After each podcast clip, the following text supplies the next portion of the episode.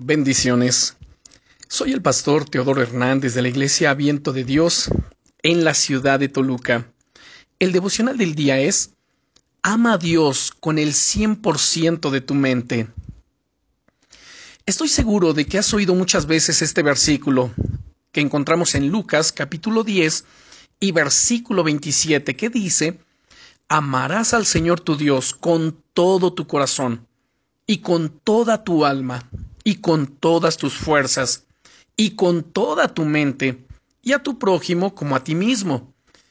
¿Qué significa amar con toda tu mente? Me gustaría terminar esta serie reflexionando juntos acerca de esta expresión. Creo que para profundizar en esta pregunta, primero tenemos que analizar qué significa amar con nuestra mente. Amas algo con tu mente cuando piensas en ello, es como cuando te enamoras de una persona, que no puedes dejar de pensar en ella, ¿verdad? Te alegras al pensar en ello. Es algo que amas y por tanto produce una serie de sentimientos en ti que son muy agradables cuando piensas en ello. Además, pasas a la acción. Tus pensamientos no solo se quedan en el reino de lo imaginario, sino que te llevan a actuar a dar pasos concretos para conseguir estar más cerca de aquello o de aquella persona que amas. Cuando aplicamos esto a Dios, amarle con toda tu mente, significa que Él está en el centro de tus pensamientos. Dios está siempre presente de alguna manera en tus pensamientos, no solo en tus momentos de oración, sino aún en las cosas del día a día, en esos momentos en los que estás atareado o atareada, aún ahí esa conexión con el Señor sigue presente, aunque sea de fondo. Dice Colosenses capítulo 3 y versículo 23, y todo lo que hagáis, hacedlo de corazón como para el Señor y no para los hombres.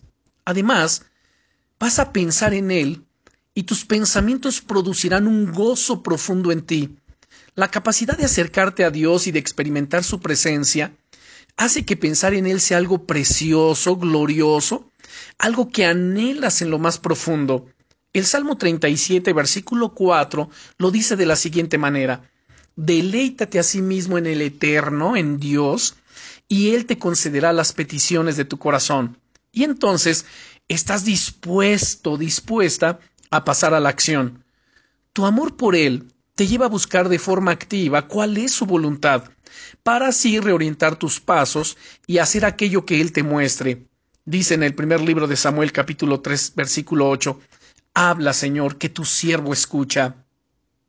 Ahora te pregunto, ¿estás listo o lista para amar a Dios con el 100% de tu mente? Cuando le das tu 100%, recibes de Él mucho más de lo que podrías nunca imaginar. Así que te invito a que oremos. Señor, quiero que toda mi mente esté enfocada en ti y amarte con ella de la mejor forma posible, quiero pensar siempre en ti, deleitarme en ti y servirte a ti con el cien por ciento de mi vida. Te amo, Señor. Renueva mi mente para que pueda conocerte más cada día en el nombre del Señor Jesucristo. Amén. Bendiciones.